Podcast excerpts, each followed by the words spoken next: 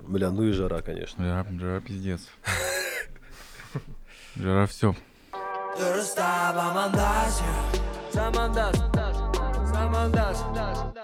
Ну, ну, привет, Саят. Мы рады очень тебя видеть. а, Впервые в жизни так в сети следим.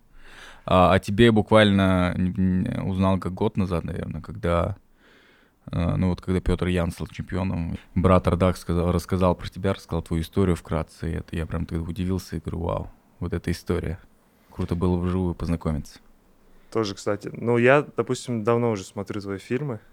А, не знаю, вот «Балака», да, вышел? Вот первый фильм, который я увидел, да, и с тех пор слежу за творчеством.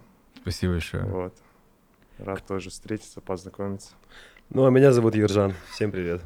Всем привет, это, да, всем привет, это Замандас подкаст, и сегодня у нас гость Саят Абдрахманов. Саят Абдрахманов, а, это менеджер UFC, да, или как сказать, чувак, а, серый, как я прочитал, серый кардинал в UFC. А, парень, который продвинул всех практически русскоговорящих, да, бойцов последних годов в UFC. Ну, не всех, но вот э, сейчас, допустим, 10 человек есть в ростере UFC. Ну, это почти Э, все. Да, не только русскоговорящие, есть и с Китая бойцы, также там в других лигах есть бойцы там с Бразилии, с Англии. Не ограничиваем, в общем, по национальности. Мы хотим сказать, что э, этот подкаст будет не посвящен особо UFC, мы немного поговорим об этом, но больше ты нам интересен, как э, узнать, кто такой Саят Абдрахманов, да и в целом. Допустим, э, Коржик э, вообще не хотел сюда проходить, потому что он в UFC особо даже никого не, и никого и ничего не знает. Да, Да? про- Ну, про- Хабиба знаю и Макгрегора знаю, все. Но этого уже достаточно. Да, я, я хотел узнать, я этот, а, я почитал, получается, как правильно, агент или менеджер все-таки? Менеджер. Менеджер. И ты привел бойца, ну, как, спо- пос- поспособствовал тому, что боец стал чемпионом UFC, правильно? Да, да, да. Какая разница между ММА и UFC? ММА это спорт. Да, это в вид целом. спорта. Это, ну, если по примере баскетбола и NBA. А, NBA все, это, это, лига. ведущая лига, UFC это ведущая Окей, лига. всё. То есть ты Вот. тренируешься ММА, а не UFC. Вот насколько я знаю. Слушай, а а ММА это получается сейчас э, спорт номер один? Ну, говорят, самый быстро развивающий спорт в мире. И по потенциально, да. В будущем, я думаю, это вполне может стать спортом номер один. Потому что и формат, и в целом интерес сейчас все только идет на повышение. В мире интерес, думаю, растет. То, что, допустим, знают Конора и Хабиба, те, кто люди даже не смотрят ММА, это тоже уже о чем-то говорит. Я, допустим, в американском футболе или там в баскетболе тоже особо никого не могу назвать. Мгм. Вот. Поэтому, ну, у нас в странах это очень популярно, боевые виды единоборств, поэтому у нас интерес большой. Как отличается восприятие э, в нашей стране ММА, как воспринимается?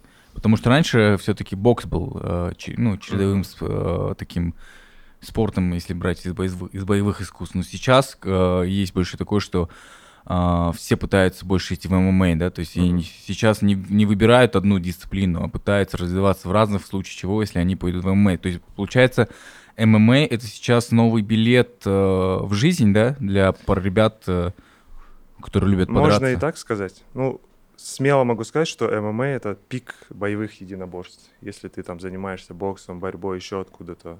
Но если ты хочешь достичь какого-то огромного успеха, денег, то ММА, я думаю, это один из самых лучших вариантов. Мгм. Вот.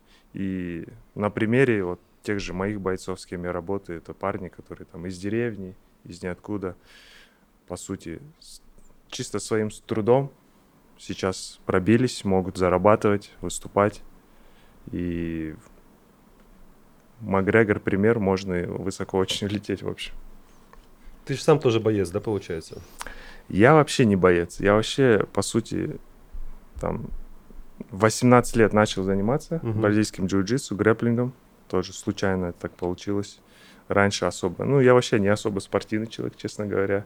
И если брать там, допустим, детство или там школу, я там никогда там не был там первым атаманом, я наоборот где-то в конце был там, может.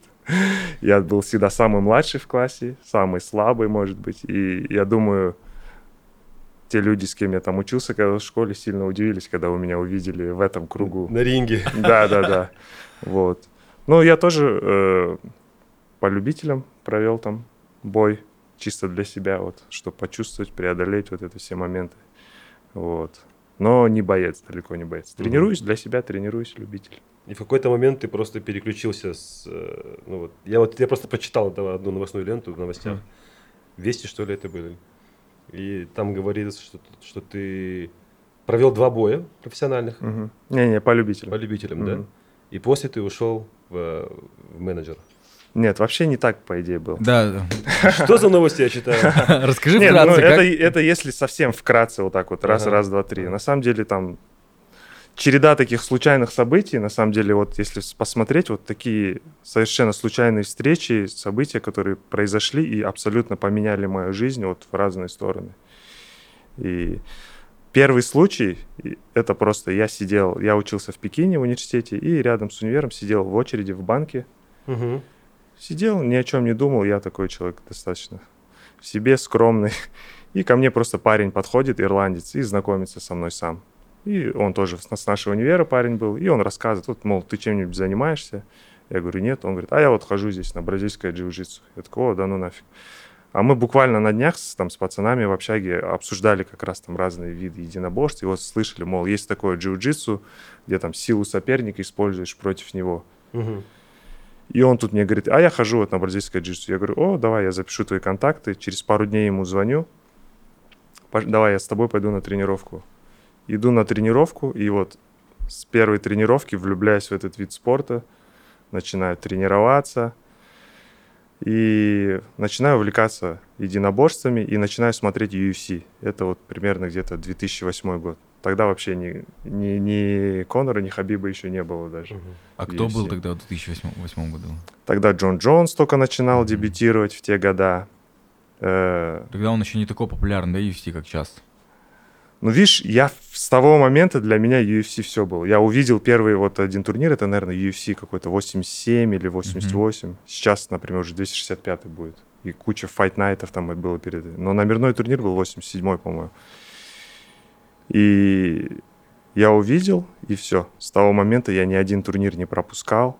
А чем тебе, чем тебя привлекло человека, который э, особо не был в спорте, особо по- пошел пару раз на тренировок, решил, посмотрел UFC? Мгм. Вот что тебя тогда увлекло, что тебя зацепило? Ну, тренировки мне, допустим, понравились. Там реально, вот как говорится, можно силу соперника против него использовать, если это как шахматы человеческие. Там, допустим, физическая сила не на первом месте стоит. Там реально можно передумать соперника. И такой достаточно, можно сказать, Интеллектуально? интеллектуальный боевой вид спорта. И мне это сразу зашло, мне это понравилось, я увлекся. И, естественно, ты смотришь UFC, там бойцы применяют уже эти же приемы конкретно Мгм. в бою. Я начал следить именно за теми, у кого база джиу-джитсу, за Мгм. этими бойцами. Вот. И зацепило. Ну и как они, продакшн, подача, это все шоу, как американцы умеют. Очень понравилось. То есть, и тогда ты решил, окей, тогда ты просто начал следить. А как, как- когда именно момент, что ты решил, что ты можешь быть э, агентом, менеджером, что ты можешь продвигать, и, и как случился твой самый первый контракт с Петром Яном? Это же твой первый, да, по-моему? В UFC, можно сказать, да? А, С еще до последней- UFC ты работал, начал. уже. Да, ну, не сразу же в UFC, все А, постепенно, конечно. Да, у меня, у меня почему-то складывалось у тебя, ты... э, Видишь, как мы... Ну, видишь, дизайн- познакомился с ирландцем, сходил на тренировку и уже через я неделю... такой, да, чемпион UFC уже. А ирландца-то звали Макгрегор. Ну да, Всё со- получай- всё- получ- всё все совпало, да. Э, Просто это как стало моим хобби и стало частью моей жизни. И ну, с детства у меня было какое-то желание заниматься чем-то, то, что мне нравится, не какой-то просто работой. И здесь я э, заканчиваю университет, э, магистратуру уже в Китае, нужно искать работу. И устраиваюсь э, в китайскую нефтяную компанию одну. Мгм. И у меня начинаются э, командировки там, в Козларду, по 2-3 месяца работа в офисе. И как-то я понимаю, что это совсем не мое. Ну, от этого не получаю удовольствия. Хотя там хорошие деньги, хорошая зарплата, учитывая, что там только я закончил университет. И отпуск как раз. И я на тот момент, получается, девушкой беру билеты в Таиланд и еду отдыхать. А я уже не, не один раз сюда ездил, потому что я туда ездил, совмещал тренировки с отдыхом. То есть там были лаз- разные кемпы, лагеря. Мгм. Вот. Это там знаменитый лагерь, да, по кикбоксингу, по-моему, да? По муай-тай, да, тайский Мгм. бокс. И приезжаю, и там как раз проходит э, э, запись на соревнования по джиу-джитсу и грэплингу прямо на пляже, короче. Ну, интересно, записываюсь, в итоге выигрываю эти соревнования. И чувак, просто который я победил в финале, тоже случайно, он сам ко мне подходит и начинает разговор. Он сначала говорит, там видео снимали, скинь мне видео, все Мгм. дела. И слово за слово, и он, оказывается, работает в этом зале, в Тайгере. Мгм. Вот э, один из самых известных залов. Как раз я туда приезжал тренироваться. И он говорит, что вот, мол, мы, мы хотим выходить на китайский рынок, потому что зал за счет туристов существует. Туда туристы со всего мира приезжают, разные виды подготовки с разными целями. Кто-то просто научиться, кто-то похудеть. И А вот это они... был местный таец, получается. Он не таец, он вообще американец А. был, в зале работал, да. И все, и, мол, я говорю, давай я твои контакты запишу. Записываю контакты, возвращаюсь в Пекин, а, увольняюсь с нефтяной компании, пишу ему. Он говорит, ну, приезжаем, в общем, на этот, на один месяц, на испытательный срок. Вот. Ну, вот с тех пор уже больше семи лет прошло. И, получается, я приехал туда, я конкретно не за... вообще к боям никакого отношения не имел. Я занимался именно, я им ки- китайских клиентов поставлял полностью, открыл им китайский рынок, сделал зал известным э, в Китае. Э, вот. И получилось так, что там много было профессиональных бойцов, которым нужны были бои. А, а я в Китае тренировался, и со многими профессиональными бойцами тоже тренировался, с промоутерами был знаком. И в Китае на тот момент пошел бум такой, турниры стали проводить. Очень часто, чуть ли не каждую неделю. И они видят, я в Таиланде, и мне пишут, вот, есть ли бойцы. С этой стороны М. бойцы говорят, Если, мол, если есть ли бои. бои, да. И я просто сначала как посредник стал пацанам помогать, их отправлять. Вот. Потом уже стало мне это мало, уже неинтересно, и мне хотелось больше участвовать, принимать участие в карьере бойцов, влиять их на них как-то, вести их полностью. И я стал уже как менеджер с определенными бойцами работать и вести их. И постепенно, естественно, ты не сразу с UFC начинаешь работать. Ты там с- первый турнир, куда ездил, это во внутреннюю Монголию, город Баутол. И с таких турниров начинаешь, и постепенно у тебя разрастается база контактная со стороны промоутеров, бойцов. И таким образом пришли к UFC. За сколько лет это получается? За 6 лет ты пришел к UFC, да? За 5, за 6 лет. Эм, Первый раз, получается, я поехал на турнир в качестве вот как агента. Это был 2014 год. Мгм. Вот. В 2016 году у меня уже был боец UFC, это был китаец. Он, он уже был подписан в UFC, но ему была просто нужна помощь с этими моментами, с переговорами, с менеджером, и я помогал ему. Вот. И уже непосредственно, когда мы первого бойца, которого подписал, получается, Петра Яна, это был уже э, 2018 год. Как так получилось, что у тебя э, первый боец, который ты подписал, это оказался Петр Ян? И оказался... Ты, ты в курсе, кто такой Петр Ян? Я прочитал, да, чемпион. Это, ну, можно сказать, экс-чемпион, да? Ну, на данный момент. Недоразумение, да? Да, небольшое? недра- на данный момент экс-чемпион, но у него бой в октябре, да? Да, Дай 30 бог. октября реванш будет. Петя, он тоже, получается, приехал в Тайгер. А Тайгер — это такое место в Таиланд. Со всего мира туда на сборы приезжают бойцы, готовятся. И Петя приехал на тот момент, когда у него был только один бой. Один бой. И я тогда не был его менеджером. Ну, просто с момента, как он приехал, помогал. Ну, там пацаны приезжают, парень там приехал с Омска в Таиланд первый раз. Там помогаешь ему на месте. И он, ему понравилось в Таиланде, и он, по сути, вот каждому бою приезжал и готовился в Таиланде. И с того момента у нас просто общение пошло как бы дружеское. Вот. И когда он уже, у него закончился контракт с ACB, он был чемпионом российской организации, там одной из сильнейших. У него закончился контракт с ACB, и он сказал, вот, Саят, я тебе доверяю, давай двигаться дальше. То есть здесь, ну, со стороны, с его стороны был такой как бы кредит доверия, вот, потому что Петя это изначально было видно, что это супер талантливый боец, супер трудолюбивый, у которого большое будущее. И когда в Тайгере ты видишь, столько бойцов приезжает, ну ты уже начинаешь видеть, у кого талант есть, у кого способность. Вот как это развидеть?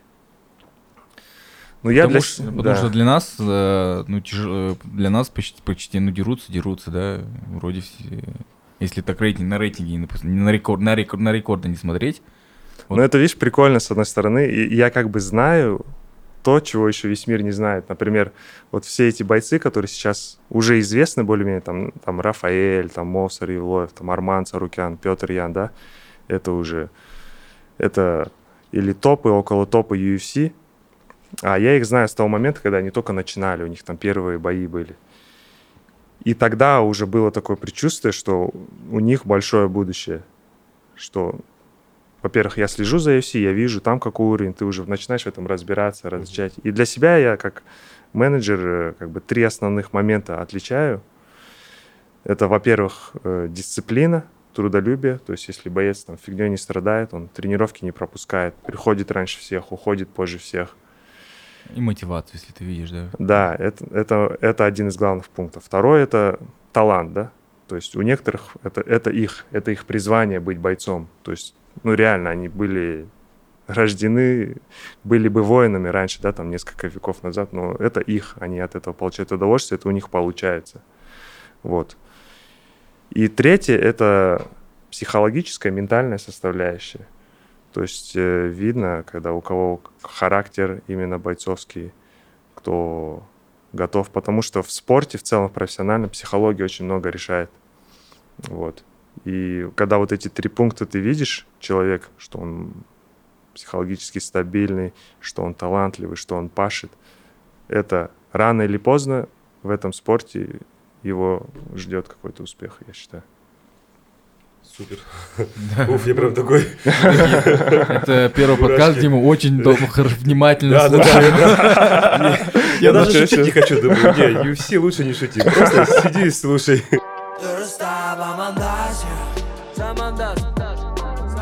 А насколько правдиво вообще, ну вот высказывание, что даже вот Майк Тайсон говорил же, то, что вот мой сын никогда не станет чемпионом, потому что он вырос, ну, в такой, в обеспеченной семье. И вот по статистике, насколько я знаю, что многие, да, вот, прям вот такие чемпионы, бойцы, они прям самых низов, да, вот. Да. И вот скорее, ну, то есть, э, это правда то, что если ты вот, ну, то есть тебе еще доказать, ты голоден, да? Мгм. Бывают вообще какие-нибудь чемпионы, которые там, ну, не знаю, мажоры? Это сто процентов правда. И но в каждом правиле тоже есть исключения. Опять-таки, если вернуться к тому, что я, допустим, считаю, что у каждого человека есть свое призвание, то дело, э, которое это его дело, и он в нем сто процентов преуспеет. Неважно. Потому что если ты любишь то, чем ты занимаешься, то все остальное уже не важно. Не важно, там деньги будут или нет. Но, опять-таки, конечно, когда ты когда ты просыпаешься в шелковых простынях, у тебя там 20-30 миллионов долларов на счету, то трудно вставать и бежать на пробежку и оставаться мгм. мотивированным. То есть мотивация — это очень важный фактор. И я всегда смотрю, иногда может быть боец, который классом выше, э, опытней, но немножко чуть уже приелся. И здесь Мгм. молодой, еще может где-то еще в навыках отстает, но он мотивирован, супер заряжен, он может забрать бой. Зубами, потому что да. да, это такой фактор, это бой, это есть техника, есть остальное, но в какой-то момент это просто драка, это два мужика в клетке Да. сталкиваются характерами, и иногда кто-то на характере просто вывозит.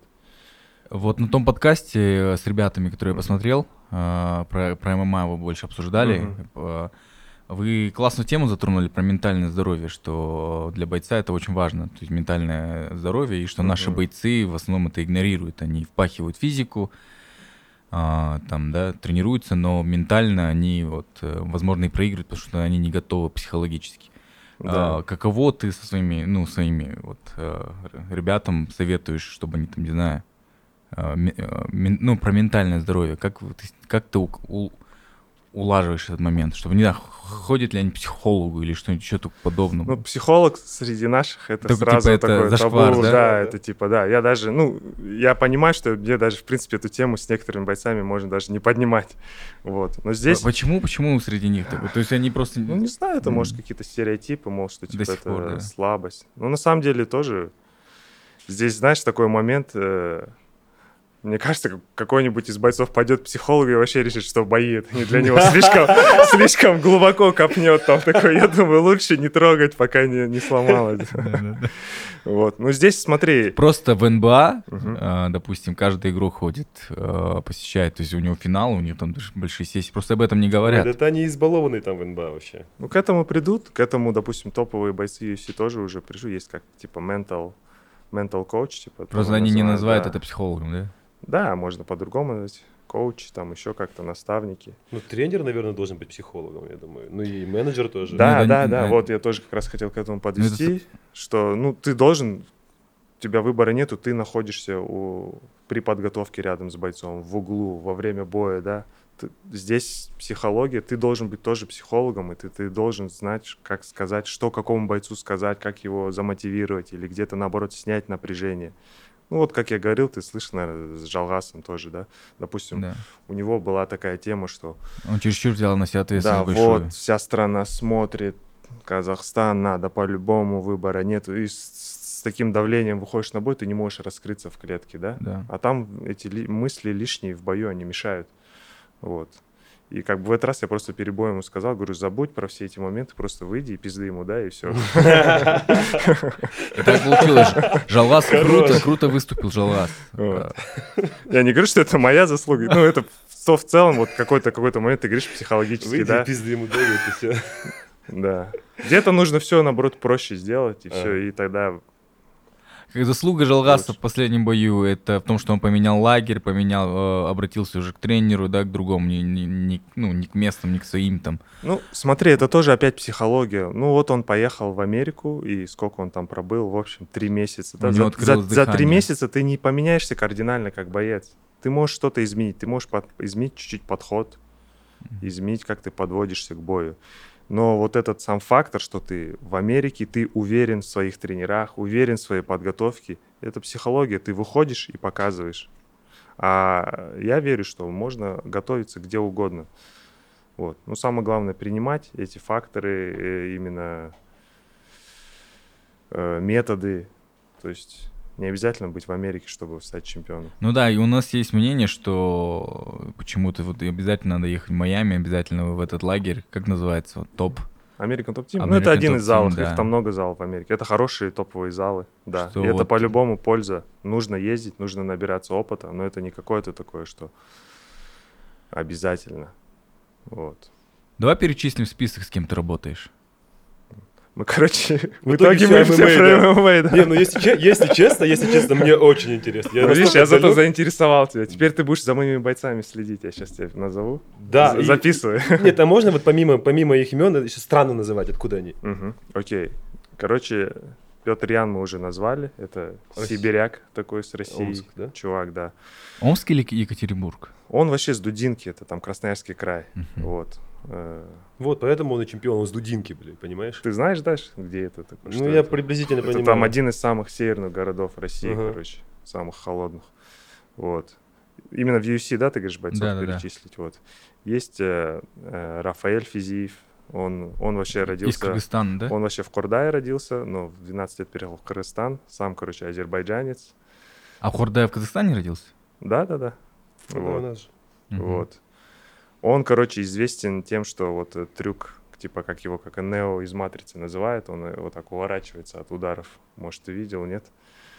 Очень тоже яркий, зрелищный боец. В первую очередь, это не мой боец, это мой друг, это мой брат. Мы с ним как бы до того, как он там стал бойцом известным, или я там стал менеджером, мы вместе общались, жили, то есть вместе как бы...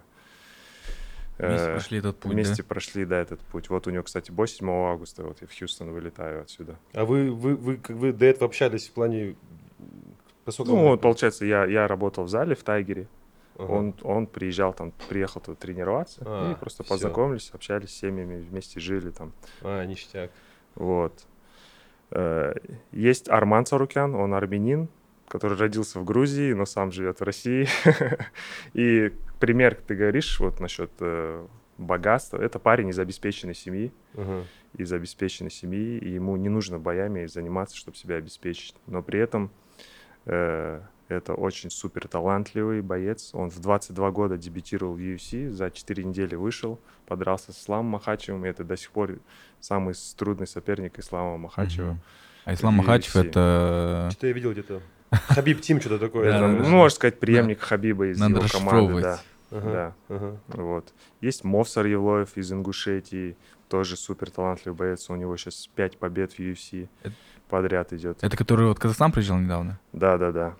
Он, да, подписал контракт с местной командой Орлан ММА и тоже будет отчасти Казахстан представлять. А, Интересно. вот есть Дамир Исмагулов, это Оренбу- с Оренбурга, казах.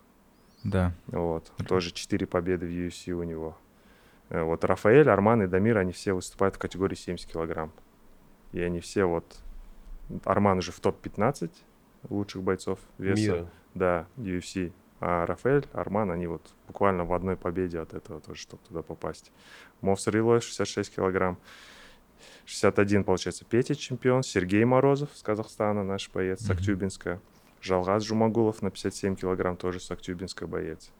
И Шавкат Рахмонов на 77 килограмм. Э, Он, э, получается, из Кокшетау. Он вообще тоже родился в Узбекистане, переехал сюда. Тоже у него интересная история. Вот, он тоже две победы в UFC, у него 14 боев, все 14 побед досрочно. То есть это все бойцы, вот я перечислил, это все будущие Чем- потенциальные чемпионы. То есть у Офигеть. них есть все, чтобы стать чемпионами. То есть составчик такой мощный. Есть Сергей Хандошко из России в 77 килограмм. Вот. То есть, Ну такой, у тебя хороший снаряд. Ну да, да, так. боевой. Немного бойцов, но качественно берем. так Как так, э, как, как так получилось? э, то есть первых казахских бойцов ты подписал? Кто привел? И, и почему до тебя, не- это, до тебя э, не было бойцов? Ну, до твоего прихода имеется в виду работа с ребятами. Ну, видишь, как-то все совпало, это не только моя заслуга. Там время Допустим, совпало. Я, я, я работал в этой сфере менеджмента. В принципе, в Казахстане других менеджеров не было. Я в этой сфере рос, развивался. У меня была цель всегда подписать бойцов из Казахстана в UFC. У Мгм. меня была цель довести бойца до чемпионского пояса. То есть я себе эти задачи обозначивал и шел к ним. Параллельно, естественно, бойцы в Казахстане, ММА развивалась, бойцы выступали, показывали результаты. И таким образом мы находили друг друга, естественно, обращались, так сказать, к казахскому менеджеру. И так получилось, что я их подписал, потому что на тот момент уже с UFC уже хорошие связи, отношения рабочие. Вот. А так, естественно, и бойцам идет поддержка с их команд. То есть это не только там, моя заслуга, это общее. То есть, ну, у меня всегда была такая цель, задача. Ну, бойцов все-таки ты находишь или бойцы тебя находят сейчас? Сейчас, ну, видишь, у меня такой принцип, что я работаю только с теми, с кем лично знаком. Ага. И у нас все знакомства происходили в основном в Таиланде. Вот Мгм. они приезжали на сборы, мы там знакомились, и там уже дальше либо договаривались, строили планы и шли дальше. А ты сейчас базируешься здесь или в Таиланде? Я в Таиланде базируюсь. А, то есть по сей день ты... Да, да, да. У меня семья там. В Казахстан ты уже просто по работе в гости. Ты из Ахтауща, да? Я вообще из Ахтау, да. Видишь, куча вопросов, бро. Да, мы не, мы не- мы не можем Не, просто так если убрать. время не ограничено, Мы не можем просто так убрать, мы как бы к этому придем. Да. Ну вот, э, родился в Ахтау, до 16 лет жил в Ахтау. Потом появилась возможность уехать в Китай. Поехал, там прожил, получается, 9 лет. Языковые курсы, бакалавриат, потом поступил на грант, на магистратуру. Закончил, год еще, получается, отработал там Потом в Таиланд. И потом в Таиланд. И вот последние 7 лет в Таиланде. Все, с 16 лет ты, ты все, Да, короче, покинул Казахстан. Я каждый раз приезжаю, и вот у меня первые несколько дней я привыкаю опять, как чувствуешь себя немножко все равно иностранцем. И, ну, это нормально, как бы, я думаю. Люди уже благодарят. Ну, те- благодарят Ага. тебе, вот, спасибо, что поддерживаешь наших бойцов, спасибо, что продвигаешь. Ну, видишь, меня, короче, узнают мне- уже? меня два года не было здесь, в Казахстане, да, и Мгм. вот, ну, последние два года, как бы, появилась какая-то узнаваемость, потому что, ну, вот, пацанов подписали из Казахстана, Петя чемпионом стал. Да, комментаторы всегда о тебе говорят. Вот. А, ну, я эти У них года- крутой менеджер, Саят Абрахманов. Ну, и очень А я приятно даже не знаю, я же на английском смотрю. Да, они э, российские комментаторы, вот, и, и, кстати, Ага. они офигенно делают свою работу, вот, UFC Мгм. Russia, э, и вот э, они всегда тебе говорят, Круто. говорят, что вот, когда видят тебя, или даже когда тебя нет, в целом нет-нет, о тебе идет разговор. Ну вот видишь, а я эти два года нахожусь в Таиланде. Я не знаю, допустим, ну я раньше приезжаю в Казахстан, в Казахстан приезжаю. Раньше у меня, наоборот, больше хейтеров было, знаешь, с Казахстана. В смысле? Ну, Ну, э, мы так начинаем, мы начинаем да, хейтить, да. а потом мы любим.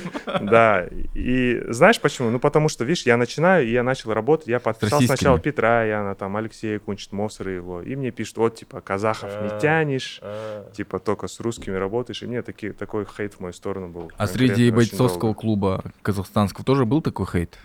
Нет? она- Типа, блин, почему он наш Я, не смотри, тянет? это те люди, которые не знают. Я, допустим, на хейт сильно не обижаюсь, потому что обычно это люди, которые не владеют информацией, какие-то делают выводы. Они не знают и думают, что знают, и что-то пытаются говорить. Ну, хотя я никогда не пойму, зачем это нужно пойти и какому-то незнакомому человеку написать какой-то негатив. Вот. Я-то, я один и менеджер, когда наши казахи только дрались здесь, в Казахстане и в России, я наших э, пацанов отправлял по всему миру. Это не UFC было, это были и в Китай я отправлял, в Корею, в арабские Да, страны, разные лиги. да, лиги. То есть ну, у меня это было постепенно, я шел к этой цели, постепенная задача, не все сразу. И, ну, это люди этого не понимали, поэтому много хейта в мою сторону. А сейчас вот мне говорят, типа, да, тебя там знают, в Каз- в Казахстане, типа, знают, знают. Но я-то сам это не воспринимаю. Я вот три дня назад приехал. Ну, иногда бывает, да, люди узнают, подходят. Там. Вот. Не так сказать, что это. Это довольно в узком кругу, я думаю, очень узком кругу знают. Вот насчет хейта я хотел спросить. А, Я недавно увидел интервью Желгаса а, насчет, как он обратился к своим хейтерам. Процитируй. Ну, то есть он давал интервью, и в интервью он сказал, а, как, может, ты, по- я могу неправильно Короче, сказать. по- подставляй. Я не хотел. Давайте я скажу. Кто-нибудь скажите уже. Ну, он говорит, типа, да, ну, пишут всякие там Хотахпасы. дикхеды. Ага. Говорит, Э, да. всякие хотахпасы, которые не добились своего, и вот меня хейтили, да? и- Да, ну и он, видишь, он два боя первых проиграл. И, видимо, Получил- Да, у нас в Казахстане, они, видишь, быстро болельщики, они тебя поднимают и быстро тебя потом опустят, Да. быстро, да. Поэтому тоже к этому спокойно надо относиться. На самом деле, ну, видишь, он это близко к сердцу, значит, Да. воспринимал. А, я думаю, ты, ты же сам этому значение придаешь. Ты можешь это проигнорировать, и это никакого, никакого веса и влияния не будет на тебя оказывать. Но если тебе это западает как-то, ты сам этому вес придаешь значение, и ты этим хейтерам даешь силу, даешь э, власть и влияние над собой. На самом деле, да, на самом деле он отчасти и создал этот пузырь, э, что вот он... э, Это еще история до, наверное, до, э, до UFC, он же выступал же в российской лиге, да? М1, Мгм. да, называется? Не-не, он Fight Nights выступал, Fight Nights, да. окей, сори. Не- не Я просто знаю про историю, что я сделал большую да, ошибку. Не, Варвар. Ничего, ты все равно, я все равно... Ну на ты уже знаешь больше, чем Хабиб и Конор. видишь, Да, да, да. Я знаю, что предыстория там очень интересна, что, то есть он тоже в него не верили, он доказывал свое чемпионство, в итоге он, у него зрелищные победы, Да. и вот, то есть он был реально действительно там на в российском таком э, ММА представителем Казахстана, и а там же немножко такой же национальный э, контекст э, другую роль играет, там национальный конте- контекст, когда ты между разными типа национальностями, то есть э, кавказскими национальностями, ты представляешь рус- русскими казахами, ты представляешь Да, свою нацию. затрагивается этот момент. И да, национальный момент случае. очень затрагивается, да. И Я думаю, что он это, он это взял и перевел в UFC, когда национальный момент на самом деле меньше представляет. Все-таки ты представляешь себя Мгм. в первую очередь, верно? Себя как, ну, как спортсмена. Не страну, а себя. Ну, да. имеется в виду, что, что тебя мотивирует, что тебе помогает, и не что тебе там мешает выступать, например. Ну, у нас, да, у нас это, да, обязательно с флагом, обязательно представляешь страну, но это, да, это нужно не забывать, это профессиональный вид спорта, ты здесь работаешь на себя, в Мгм. первую очередь. Это, не го- Олимпиада. Да, это не государство в тебя вкладывает, еще что-то. И по сути, смотри, ну, ты ответственность, да, только перед собой.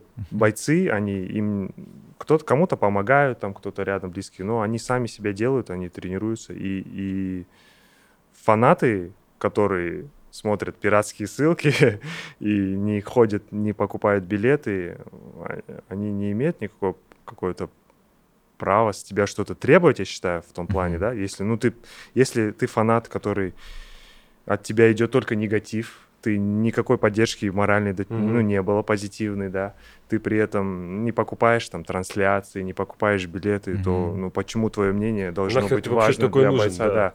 Ты боец, бойцы, ну, реально, это, я считаю, что это самый сложный вид спорта.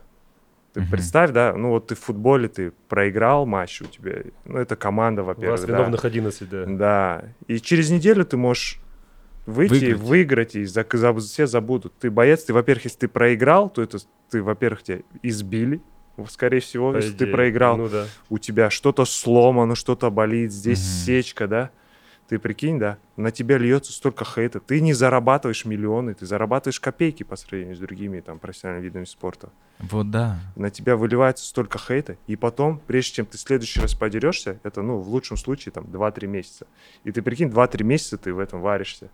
И 2-3 месяца ты без денег, если ты еще на начальном этапе. Да, и такая структура же, что в UFC, что, допустим, гонорар за выход и гонорар, э, бонус за победу. Мгм. То есть, если ты проиграл, ты половину своего гонорара просто теряешь. И ты в такой находишься, получается, заднице, бывает финансовой и психологической. То есть, ну, бойцам, да, должны платить больше, по-любому. You're a star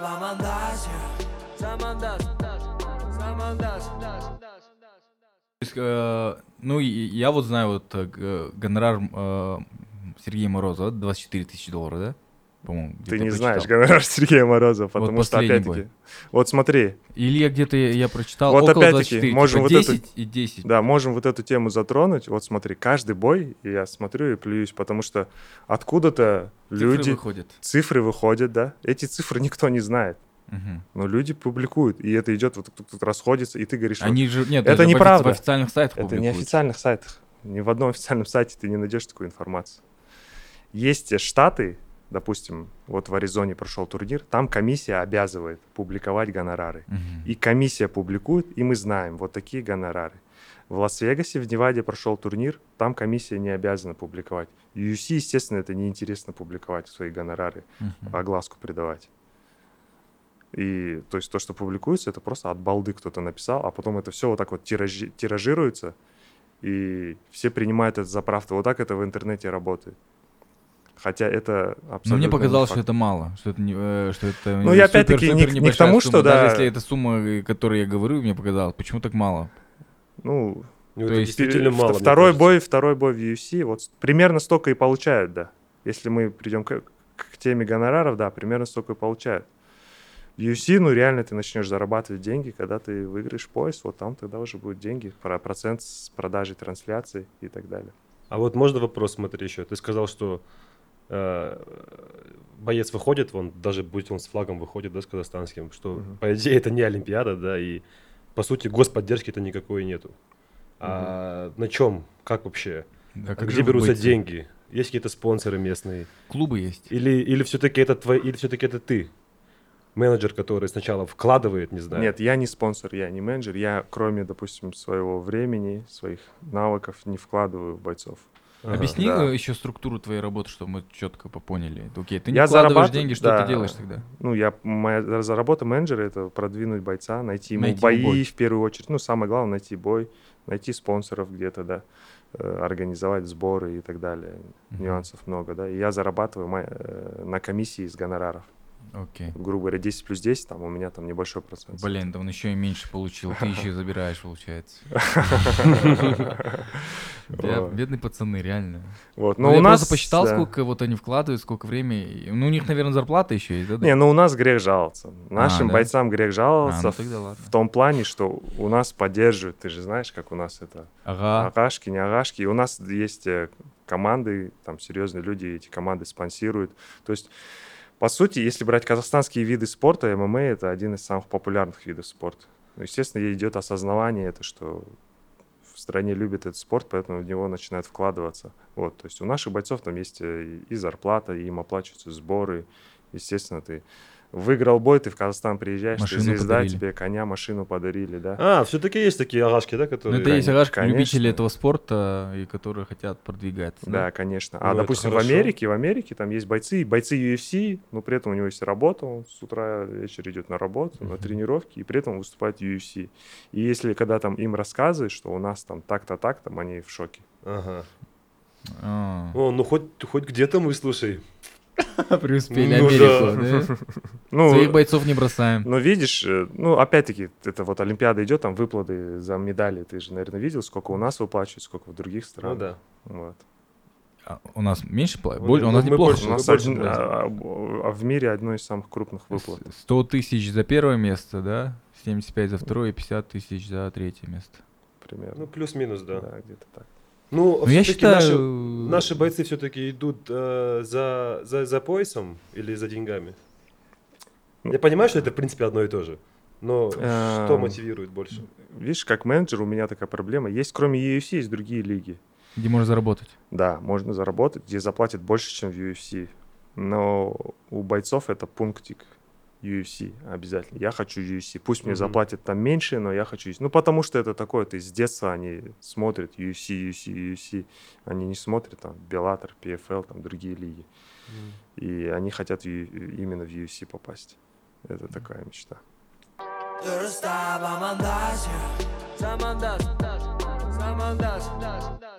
Ну смотри, я, видишь, как человек, который, так сказать, за границей уже очень долго живу, уже половину своей жизни за границей живу, и, допустим, всегда такой вопрос, ну, ты скучаешь по родине, всегда хочется вопрос, но всегда, когда задается вопрос, э, вижу, допустим, ли я себя, э, жизнь, допустим, в Казахстане, всегда такой вопрос, что скорее нет, чем да. Мгм. Допустим, ну, я уехал в 16 лет в Китай, там жил в Китае, все по-другому. В Китае это мощная очень страна, развитая. И ты потом ты, при, ты, при, ты ездишь по миру, и ты все время сравниваешь, ты все моменты сравниваешь, сравниваешь, и задается вопрос, ты хочешь ты жить здесь, или ты хочешь жить э, в другом месте, где там, допустим, тебе будет лучше, твоей семье будет Мгм. лучше. Вот. И, допустим, понятно, если в Казахстане все было бы хорошо, то такого вопроса не стояло бы. Вот. Ну и с другой стороны, допустим, я бы не добился там каких-то своих успехов в своем поприще, если бы был в Казахстане. То есть, ну, я, допустим, я принес там пользу, можно сказать, там, как косвенно там казахстанским спортсменам, с казахстанского спорта, находясь, допустим, за границей. Вот. И... Но, опять-таки, я живу в Таиланде. Я считаю, что вообще это кайф, в этом нет ничего такого, что человек живет там, где ему хорошо. Я... Ты сколько в Таиланде? 6 лет уже? Семь, семь лет в Таиланде А в, уже. в где именно? Пукет, Пукет? остров. Кайф, Пукет. Островная жизнь, да, конечно. Там кайф. Природа, Мгм. море, климат, фрукты, солнце. У меня сын там родился. Вот. В паспорте у него, казахстанском паспорте написано место рождения Таиланд. Я Вот. думаю, жить надо там, где ты работаешь, где у тебя есть работа. Я думаю, все-таки там Ну- больше, наверное, потому что все-таки работа, она приводит тебя к... м, Она нормализует все твои другие институты жизни.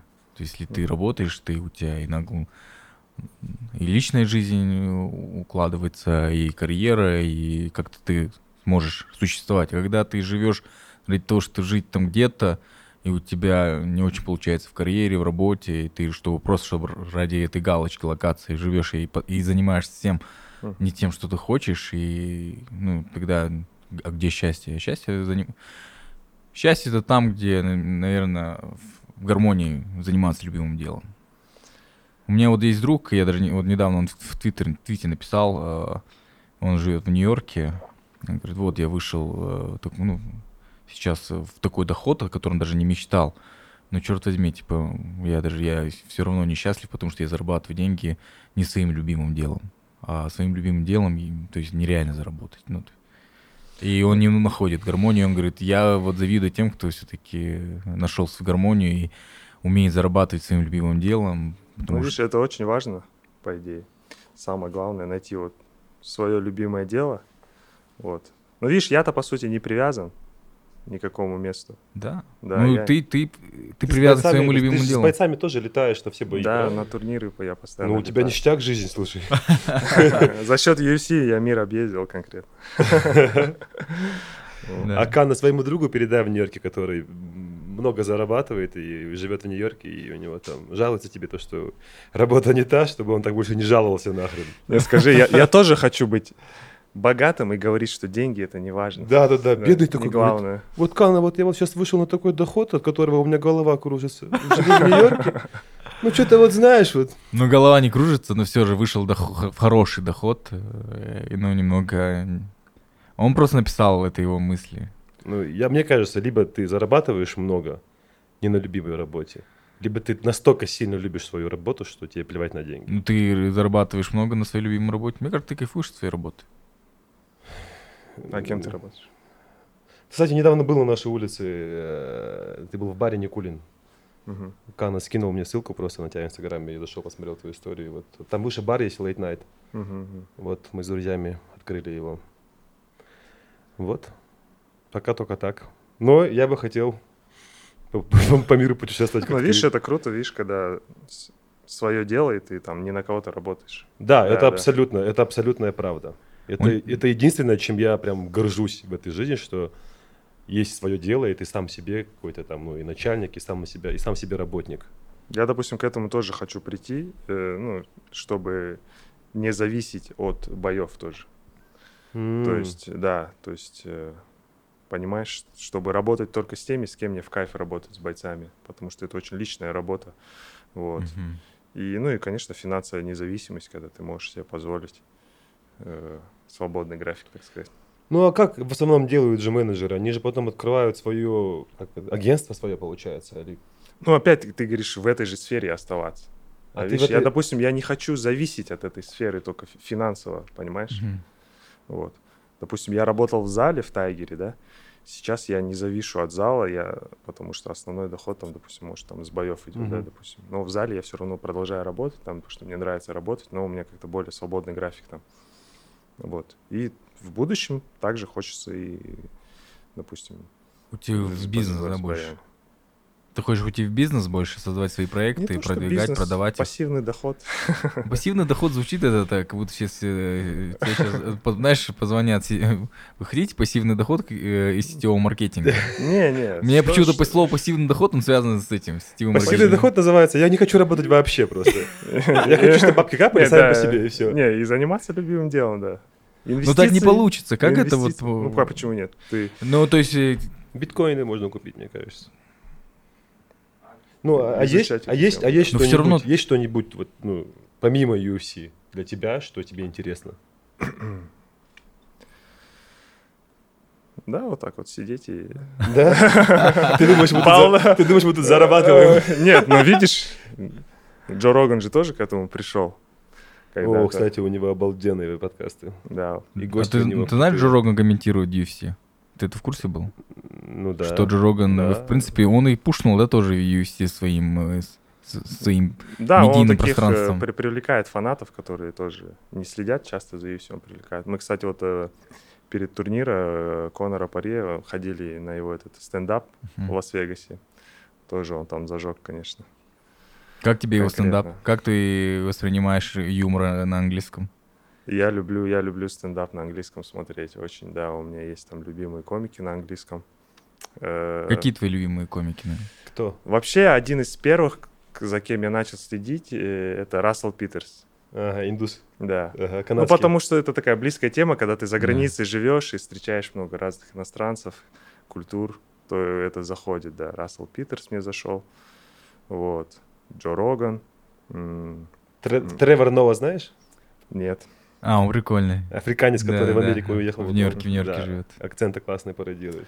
Э, Рогана разогревал этот Том Сигура, тоже прикольно был. Ну, у них такие тоже там шутки в основном. У Локальный? них как бы, да, нужно быть чуть-чуть в теме, Мгм. и у них там сейчас постоянно про геев, про транса, вот это актуальная тема. Э, Который у нас, скажи, нас- UFC, да, Нет, мы у- вообще... У, у нас на этом подкасте тоже это актуальная тема. Ли не каждый подкаст затрагиваем. Серьезно? Ну да. В моем кругу это не актуальная тема. Да? Вы хейтеры, да? Нет, не то, что хейтеры. Ну и как бы не, по- по- попитые эти не сжигайте там в горах. Видел это? Не, нет, я вообще не знаю, что это. А, ну я тоже не знаю, что это такое. Я знаю, что это какая-то игрушка рота розовая.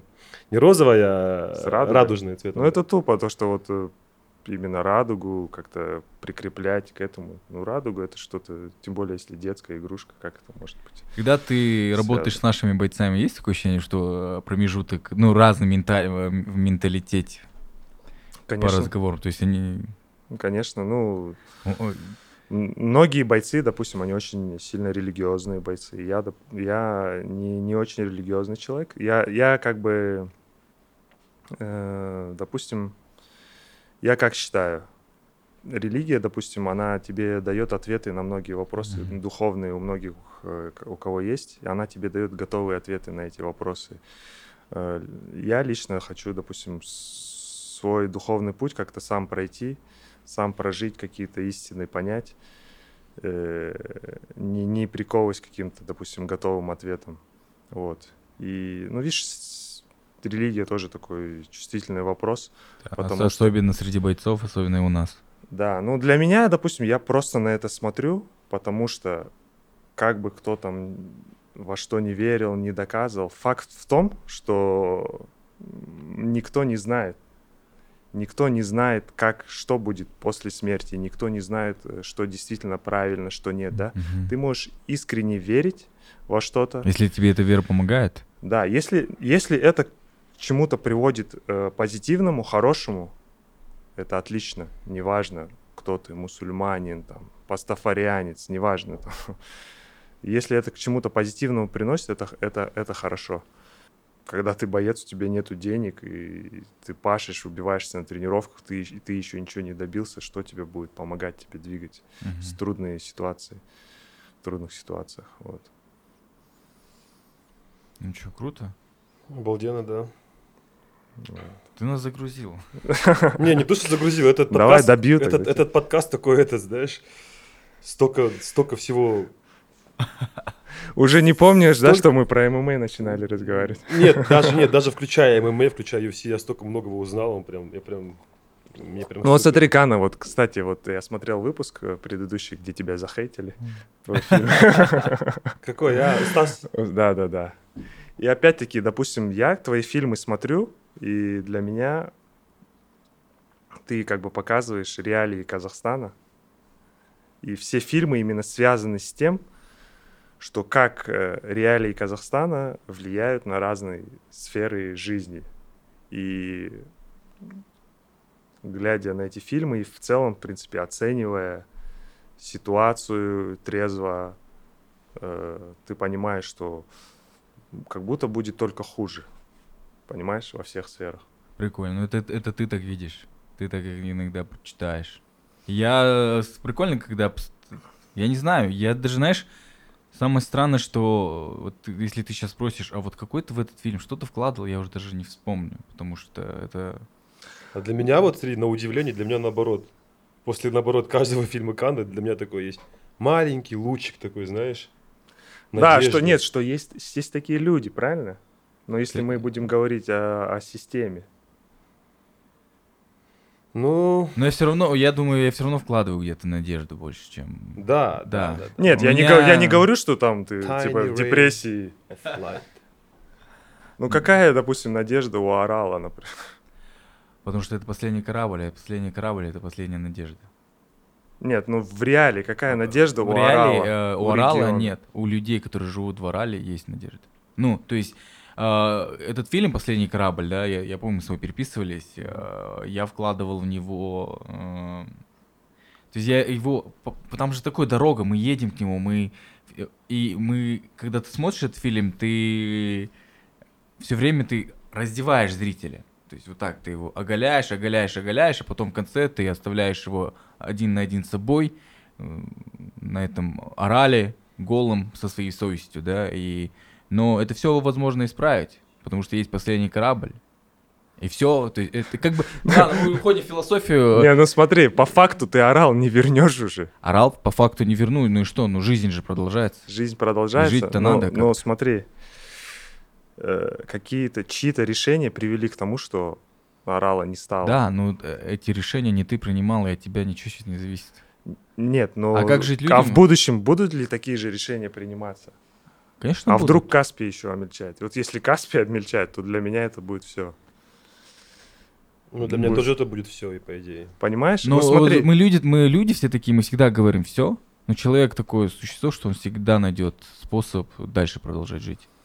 Прак- В Нет, основном, ну, то есть, А может, э, да, произойдет, я уверен, что произ- если произойдет даже большая катастрофа, человек, люди, э, ну, они выживут, то есть они найдут э, способ дальше жить, они найдут в этой катастрофе смысл. окей, ну ты хочешь выживать сейчас? Ну, моя жизнь, я хочу жить, да, или ты хочешь жить в удовольствии, или ты хочешь выживать? я, я хочу жить. Как ты думаешь, в Казахстане много людей живут или выживают? А, В Казахстане много людей, конечно, выживают. Конечно, выживают. Есть большая пропасть между людьми, которые живут, и между людьми, которые выживают. Ну существует, наверное, больше. Ну вот почему так? И, и как сделать, чтобы так не было? Видишь? Вопрос в том. Я, допустим, ну вот видишь, э, как, как ко мне, вот, допустим, почему эту тему поднял насчет того, что жизни за границей, допустим, ну, в мою сторону тоже может быть такой хейт, типа, вот, я, типа, не патриот, я живу там за границей, да, Ну, и, а я здесь, я не думаю, я думаю только о своей семье, правильно? Когда у тебя есть ребенок, ты, ты хочешь дать ему самое лучшее. Мгм. И когда у тебя есть ребенок, в первую очередь ты думаешь, это здравоохранение, образование и экология. Вот, вот эти три пункта можно поставить галочку В в Казахстане? Казахстане? Я думаю, что нет. Конечно, нет, что ты думаешь? Ну Нет, тогда, тогда, живем как-то. тогда зачем мне, допустим, Зачем как, я возвращаюсь, зачем мне возвращаться Нет, в ты можешь, ты можешь не возвращаться, то есть, ну... Я тебе скажу, ты вообще не А лучше Я тебе советую. Да. Да, то есть, если у тебя стоит такие вопросы, как бы ты можешь, ну, не возвращаться и жить прекрасно, да? А, ну, Не, ну, люди, я хочу которые- жить в Таиланде, чтобы вокруг меня были казахи, да? А что, на Пхукете разве казахов, что ли? Ну, не так много.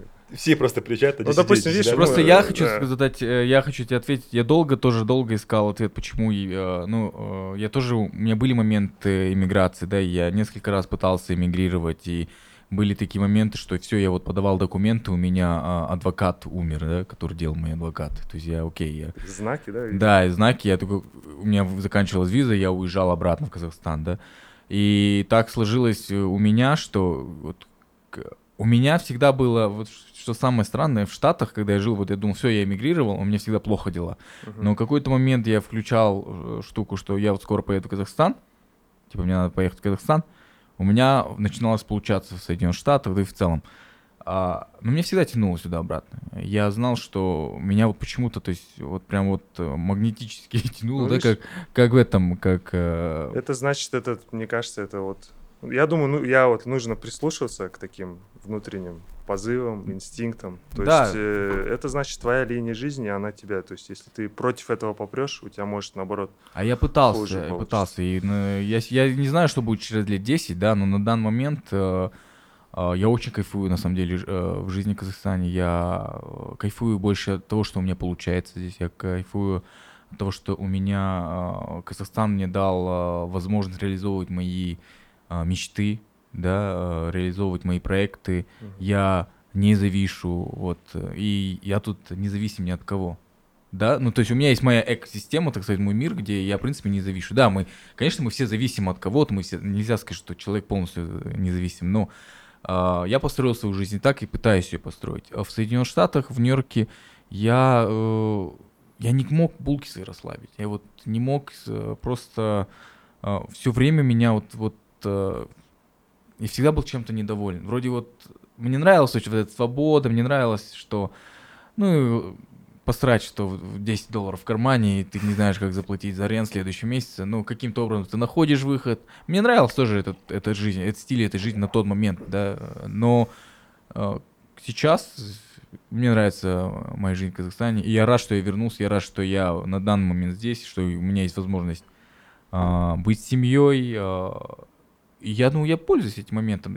Что будет через лет 5-10, я не знаю, то есть я, может быть, эмигрирую, да, когда я а, когда я увижу другие воз- ну, другой перспективы на, как- на свою жизнь. Но на данный момент я просто хочу сказать, что а, я нашел вот баланс а, с родиной, баланс а, с людьми, которые здесь живут, с системой, со всем этим, что, в принципе, я очень счастлив. Мгм.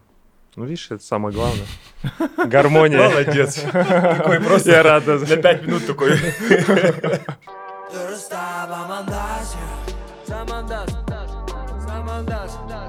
Неужели ты думаешь, что, что все-таки... Всё так плохо, да? Да, что, что, Вот, что, э, вы улучше- читали- что улучшений не будет никаких? Вы читали, допустим, «Атлант расправит плечи»? Мгм.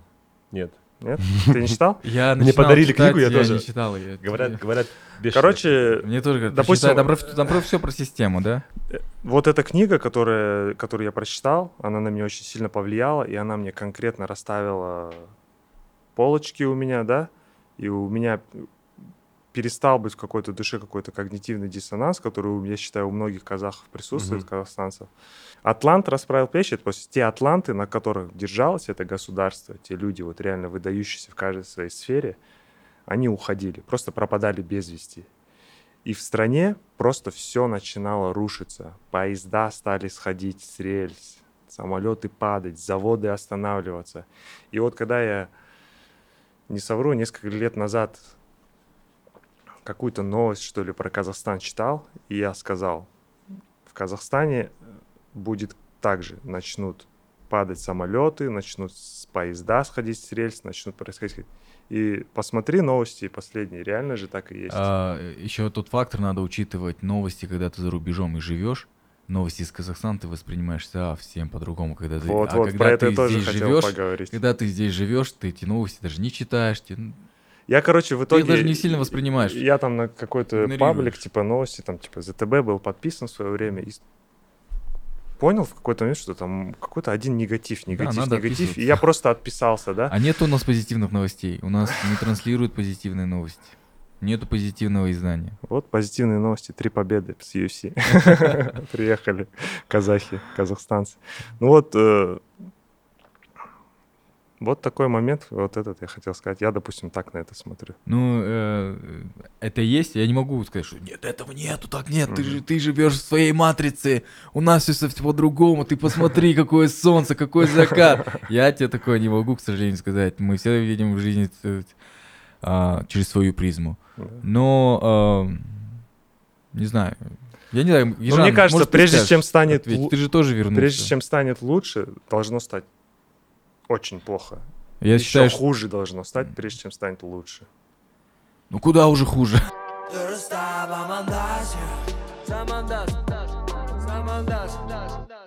Но я все равно верю. Я верю, и я даже вижу по нашей молодежи, что есть... Не все потеряно Да, да, да. для да. Ну, пока она здесь, а сколько, сколько молодежи, сколько специалистов уезжает? Но не забывайте, что э, А я знаешь, что я думаю? старое поколение тоже уже потихонечку умирает. и остаются молодые. И я думаю, что молодежь должна уезжать, пусть уезжает. Это тоже, э, Да, они да. все уедут, они будут э, получать новый опыт, новые знания. И чем будет больше казахстанцы не будут жить в закрытой своей там, э, в своем э, закрытом пространстве, когда будет больше видеть мира, то и э, люди будут улучшаться, критическое Знаешь- мышление появится. Эти люди же тоже будут возвращаться, у них есть родственники, они будут говорить, о, слушай, Америка вот так, вот так надо жить, оказывается. Мгм. Я такой, я думаю, вообще... И то есть Нет, это все будет Но распространяться. опять-таки, видишь, как, ты говоришь, э, получается, чтобы стало лучше, типа, нужно выехать. А нет, вот ты говоришь, это- вот это говорю молодежь. как один из э, способов. Что Ну вот я смотри. не против, чтобы люди уезжали. Вот ты говоришь, молодое, новое поколение, да, приходит. Мгм. И получается, это же зависит от образования, уровня образования, каким Мгм. будет это поколение. И нынешний уровень образования в Казахстане. Я не знаю, я поэтому спрашиваю. Видишь, я, я больше пытаюсь спросить и узнать, потому что я не могу утверждать. Мне глупо утверждать о жизни в Казахстане. Я здесь не жил, по сути, да. Мгм. Поэтому я больше зад... мне это интересно, я задаюсь вопросами. И вот мне интересно, вот ну, уровень нынешнего образования, он нынешней молодежи даст вот это? Будем надеяться, что Что даст. Я честно. думаю, что образование в целом у нас... э, я не знаю, как... Вот тоже тут, тут это такой вопрос, как в Казахстане. Мы можем посудить вот э, образование вот в Алмате, в конкретном вот в этом университете, плохое или хорошее, да? А в целом, говорите, или за весь Казахстан, да? А, ну, Не, в Казахстане есть хорошие школы. да, есть хорошие, да. так есть плохие Но школы. если системно. Системно все плохо. да. Ну, ну есть. Есть что-то уникальное и даже э, где-то лучше, может быть, да? Я не знаю, как тут защищать это. А, ты уже, видишь, априори решил, как это, как дебаты, ты уже должен защитить, да? Я же не в том плане, что... нет, я не дебаты, просто э, ты вот спрашиваешь, а я хочу тебе дать надежду, что не все Дай мне потеряно. надежды, Канн. Да, я хочу сказать, что не все потеряно. Ты посмотри, поживи здесь. Тебе надо за пять дней, пока ты здесь, ты, ну...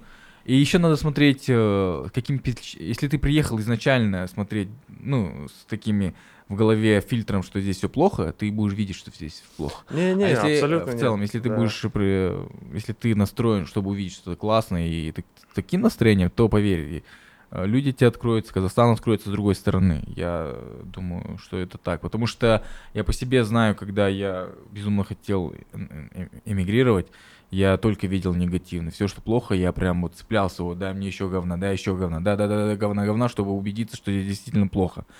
А, а потом я вернулся, мне нужно было вернуться, и я, я просто, окей, а теперь мне нужно найти то, что меня будет вдохновить жить здесь. И я начал общаться с интересными людьми, ходить в горы с Ержаном. Я говорю, Ержан, научи меня ходить в горы, передай мне эту любовь к горам. В горы я его ходить не научил. Но, лю- но любовь передал. Но любовь передал, да. А знаешь, э, недавно вот друг мой приезжал тоже с Канады, и этот, а, и, и рассказывал, говорит, блин, кайф, Алмата такой кайф, говорит. Утром поехал на Чимбу, там, погулял, горы, ништяк, покушал, там, посидел, выпил, выпил просека там на завтрак, приехал в город, погулял по Панфилово, и там, допустим, и пошел в ЦОН, говорит, и все, и говорит, на ЦОНе вот все, все впечатление нахрен пропадает, понимаешь? Да, контраст конкретный, Да, да, вот эти да. моменты. Вот ты бывает, вроде любишь Казахстан, и вроде тебе по кайфу вот и там, и здесь, и вроде там развиваются, не знаю, наши аэропорты, там... Нет, новые- аэропорт говно. Аэропорт. Ну, не знаю, я почему... Алматинский аэропорт, я вас ненавижу. Вот сам вот ненавижу. Мой, э, Я, кстати, гла- про на Станинских говорил. Ну ладно, Алматин... А что с Алматинским не так? Ужасный. Ну да, по идее, кажется, это ужасно. Маленький говно- Вахта у меня лучше, кажется, аэропорт, чем в Алмате. А еще что я рассказывал, блин? Что друг... э, Деменция. А, ну и короче, в целом у нас вот так в Алмате сейчас, я не знаю, тоже... Ну хотя я по Казахстану тоже катаюсь. Ну реально, да, и вот так, понимаешь, я приезжаю, и я вот позитивное, Да, отрицательное, да, позитивное. да. Я, я стараюсь вот так взвесить здесь, посмотреть позитивное. этого. Ну вот природа, горы, это всегда. Я от этого тоже кайфую конкретно, от природы. И тут ты выходишь из дома, и тут, блин, долбанный какой-то ремонт, блин, на дороге, до улица. про- и ты думаешь, что это такое? Ну, просто, ну, реально, когда ты на контрасте приезжаешь, и ты такой думаешь, что это такое, почему так? Потому что ты видел, ну, ты знаешь, что это можно по-другому делать, те же дороги ремонтировать. Не Дороги можно ремонтировать ночью, согласись? да, и дороги можно сделать один раз и на, на многие года. Так же, как и бордюры наши, которые каждый год ну, зачем-то... Нельзя, нельзя, вы что, это столько денег. Столько денег э, будут лежать.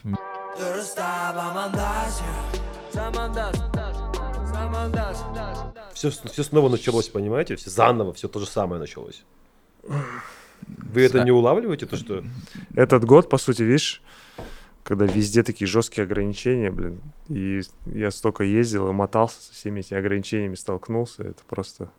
Что ты уже привык? Да, допустим, мне в Таиланд вернуться, мне каждый раз там нужно разрешение на въезд получать, вплоть до такого там через интернет документы, все это сдавать. Уже не так, как раньше, приехал, там тебе на месте визу поставили, и все. Ну и плюс ты каждый раз возвращаешься в Таиланд. Ну, э, семья, сидишь каран- нет, да, сидишь семья карантине. там, в карантине сижу, четыре раза, за, вот за, за последний год четыре раза сидел, каждый раз по две недели. Два месяца у меня прошло вот так вот в комнате отеля. Прикинь. Как среди бойцов э, вопрос о вакцинации стоит? Ну, на меня так дико смотрят, типа, то, что я вакцинировался. Типа тоже это у нас, это тоже как с Почему? психологом сходить. Да. Ну, не знаю, видимо, как-то в этом кругу такая идет, э, ну, недоверие. К вакцинам? Да, ну, конкретно к этим вакцинам или вообще к вакцинам. Вообще э, к к болезни, да? Да. Ну, видишь, здесь прикол в том, что вот с этой короной, с этими вакцинами, можно сейчас, неважно, где ты в мире бы не находился, с кем ты не говорил, одна общая тема. Все, Да. все эксперты вирусологи, все эксперты по Это, это, не, вакцинам. это не только, да, ты говоришь про, про твоих вот казахстанских, Да, российских, везде в мире ты где-нибудь там на заправке в Лас-Вегасе будешь стоять, там у каждого, у любого человека там будет мнение про эту вакцину. Поэтому, видишь, я, я, я, как, по крайней мере, не эксперт, но, видишь, мне нужно было, я сделал все. Никого не принуждаю, никого нет. И сейчас, сейчас такая тема, даже, может, мы сегодня о чем общались, люди, как э, в Америке же говорят, типа snowflakes, типа на этот... э, чувствительно реагируют все на разные Мгм. мнения, Да. то есть и это э, людей очень сильно, легко очень людей задеть. Вот. Поэтому вот. Поэтому можем Чисто, просто да. не, не говорить ни о чем. Да. Здесь чисто личный опыт, личный опыт, мои переживания, мои какие-то личные, поэтому. Э, Мы как-то на, прош- на прошлых подкастах обсуждали вопрос о эм, национальном герое. Кто, ну, портрет национального героя поп- попытались. И э, мы пришли, ну, даже как-то мнению, что, возможно, скорее всего, э, потенциальный, э, кто, э, у Шавката из Рахмонова есть шанс стать потенциальным национальным героем. Он уже, в принципе, у него такой амплуа, что он уже становится и покоряет вот э, сердца казахстанцев. Вот как ты считаешь, э, у Шавката? В целом, да, то есть есть потенциал к этому, да, но при этом тоже, и если Шавкату быть, претендовать на это, понятно, что никто не хочет, не стремится быть к этому званию, это как-то так получается, что люди начинают с тебя пример там брать или еще что-то. Просто любить начинают, что да, всё, что ты не делаешь. э, Ну, поэтому нужно развиваться тоже во всех аспектах, понимать, что люди будут на тебя равняться, дети. Ну, сам вспомни, допустим, когда мы были детьми, ты там смотришь Олимпиаду, для тебя важно, вот там Ка- Казахстан, это тебя мотивировало, тебе было это интересно.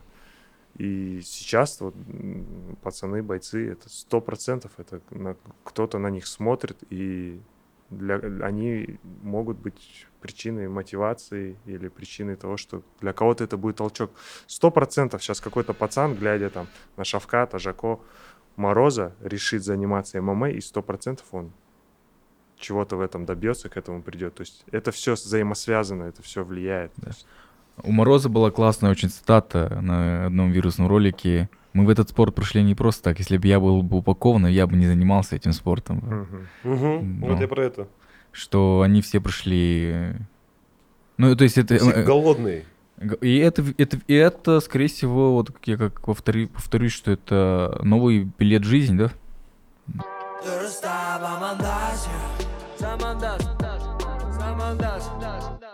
Ну, вот опять-таки круто, что есть пример, и когда ты есть пример, людям кажется, это, это воз- возможно, когда это, и когда это у тебя начинает в голове более реально, это начинает с тобой происходить. Кстати, вот об этом, если поговорить, допустим, если я, допустим, каждый раз на свою жизнь оглядываюсь, можно брать там шаг, там, грубо говоря, там, ну, три года, ну или пять лет возьмем. Пять лет шаг от, от- от- а- а, иду назад и смотрю, что сегодня. И вот пять лет назад мог бы я представить, какая моя будет жизнь сегодня. И опять-таки, опять пять лет назад идешь, и то, что через пять лет ты тоже не можешь себе представить, что такое было. И я когда об этом думаю, и я думаю, а что будет через пять лет? Мгм. Что вообще? Му- То есть нету какого-то предела, границ. Все возможно, если любимым делом заниматься, стремиться дальше, развиваться. Ну, вот. Так, что-то я...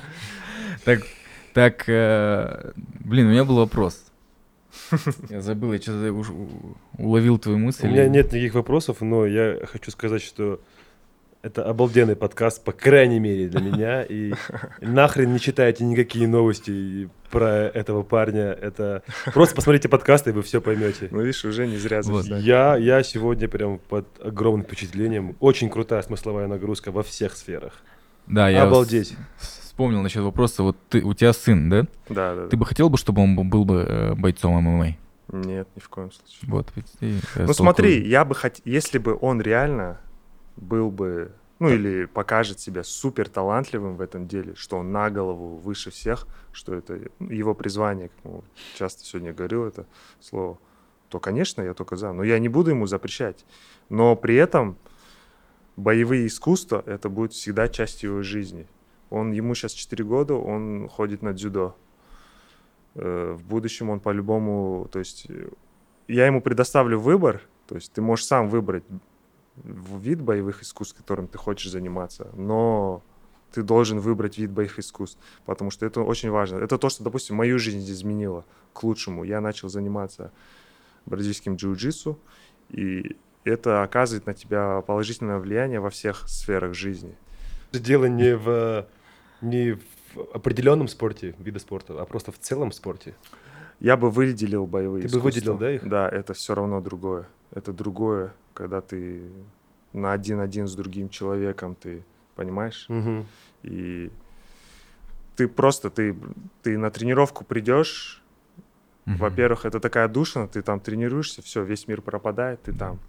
Там тебя могут просто уничтожить, э, размазать, но при этом ты кайф получаешь от Мгм. этого. И ты от этого растешь. И это, допустим, тебе помогает и приземляет, может, в Да. каких-то других видах сферы. И иногда просто по кайфу прийти кого-то придушить тоже. Да. От этого тоже. И- Ой, я кайфую. Э, Я год как хожу, э, занимаюсь боксом, и могу просто добавить, что это действительно совсем другое, и я очень жалею, что я раньше не пошел, да, Это то есть... все, все, все, кто занимается. все, Да, у меня почему-то все мои э, там, ну, родственники, да, они, э, ну, то есть они мастера спорта, у них очень, э, то есть они все спортивные, именно по боевым искусствам, а я почему-то не хотел петь в хоре и решил уйти, знаешь, в творческий путь, ну, мне это Мгм. больше было интересно. Но вот как год занимаюсь боксом, я понимаю, что мне нравится, знаешь, что, что самое интересное, что а, вот ты выходишь, да, на спарринг, э, разницы нет, какого вы возраста, вот какой у Да, вас все там, а, а, да, там, доход, счет в банке, да, Да, да, разницы нет, кто что, эго на одном уровне, и сейчас победит тот, кто лучше тренируется, да, кто больше уделяет внимания, да, кто-то ментально сильнее, и это, это так круто. На самом деле, вот бокс, э, он мне очень, э, в целом, он очень мне, он очень мне помог в жизни, то есть я прям очень благодарен, я, я прям не хочу бросать. Я думаю, Попробуй. Да я ходил на бокс в университете пару, пару месяцев. Ну да, наверное. То есть это прям надо... И, ну, я благодарю, у меня еще такой тренер, который не разрешает вообще не пропускать, если ты пропу... он, он чувствует, когда ты готов уже пропускать, и начинает писать, и заставляет ходить, и вот очень-очень Вот благодарен. Опять-таки ты эго упомянул. Это Да. тоже очень важно. Эго, я, я, допустим, считаю, что эго, оно мешает тебе развиваться во всех сферах деятельности. И если ты в боевых искусствах, наоборот, это тебя контролирует, то это только плюс. А, ну, с эго это очень тоже интересная тема, что иногда оно как раз-таки и помогает тебе. Да? Да, определенное эго в какой-то момент где-то и нужно, но где-то нужно его стоповать. И... Альтер-эго. В Казахстане, да, особенно. Не, дело не в Казахстане, в целом про эго говорить. Эго же это что? Ну, то есть э, есть э, эго, это просто иногда ты ходишь лучше для себя, да? Ты считаешь себя лучшим, да? И я думаю, что многим людям иногда даже не хватает вот это ощущение, что вот больше эгоизма для себя, да? Ну да, здесь смотри, опять-таки, как понимать То есть э, исключать слово. эго как просто, типа, это всегда мешает, нет. Уверенность, Нужно самоуверенность. его контролировать. Да. Нужно его держать в балансе и уметь с ним сотрудничать, с этим эго. Мгм, мгм. Да, да, я согласен в этом плане. Что где-то люди, может, некоторые считают, что они там недостойны лучшего Да. или еще что-то, а, а когда ты сам искренне веришь, что да, у меня должно быть лучше еще что-то. И... У тебя должна быть лучшая жизнь. Да, и это становится реальным, ты как бы притягиваешь это к себе. Хорошее, позитивное. Ништяк. Я сегодня капец кайфанул. Да, у меня, я не знаю, это в камеру, не в камеру, это зайдет, не зайдет. э, Когда я первый раз употребил грибы, Мгм. мое эго, то есть, э, видимо, мне не хватало. И он вот так возвысилось. То есть э, я прям в этом трипе, да, узнал, что, черт возьми, вот э, мне этого не хватало, и мне нужно было немножко поверить в себя, что я лучше, что я занимаюсь лучшим любимым делом. И немножко вот это эго прям возвысил настолько, что я думал, я бог, да? Я бог, все остальные полубоги. А через какой-то момент я, я дошел, вот, ну, то есть я проработал, дошел до Ага. какого-то определенного уровня, там, да. Я знаю, это, это очень странно слышится, смотрится. А потом уже, когда во втором трипе я был уже через какое-то время, э, у меня как раз таки вот это все, мое эго просто растерзало, типа, и... Мгм. То есть меня прям спустили с тех небес и забрали из-под рук моего бога и сказали, не, чувак, тебе еще рано. А потом, сейчас а, по- а на потом, а потом. Канна вышел с рехаба, и все наладилось жизнь. Все наладилось. Не, ну в итоге это был позитивный опыт. Это был охрененный опыт. И Bad Trip я э, просто влюбился в нее, полюбил и сказал, господи, спасибо тебе большое. Ну, видишь, значит, это неплохо. Вот. Да. Ну, Казахстане, мне кажется, это тоже такая тема табу, да? Что Наркотики? Да. Да нет, Нет? я бы не сказал. Как ты к наркотикам Смотря относишься? что ты называешь наркотики. Да. Ну, все, алкоголь, сигареты, трава, это все наркотики. Ко- Что-то- кофе- что-то- Кофе, наркотики. Да, что-то легализованное, что-то нелегализованное. От того, что что-то нелегализованное, это не значит, что это плохо. а- Или от того, что это легализовано, это не значит, что это Хорошо. допустимо Да. и хорошо. Поэтому здесь каждому свое. Нужно мы, просто мы понимать. против да. синтетики, вот этого всего дерьма главное, да, вот Мгм. то, что убивает человека. В принципе, все может убить. Как говорит, говорил Абай Кунанбаев, все, что сверх меры, все зло. Ну да. Ну и на этом мы, наверное, закончим наш прекрасный подкаст. Обалденный подкаст вообще. Да, с вами был Замандас подкаст. Смотрите нас, слушайте нас на всех аудиоплощадках. Сегодня с нами был офигенный год, Саят Абдрахманов. Спасибо тебе большое. Рахмет, да, за приглашение, тоже кайфанул. Все было круто. Я, ду- я, я уверен, что зрители офигеют с нашего гостя. Все, спасибо всем большое. Классно. Чао.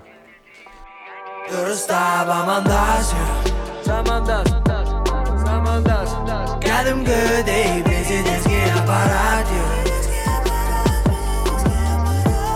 Дәл осы жерден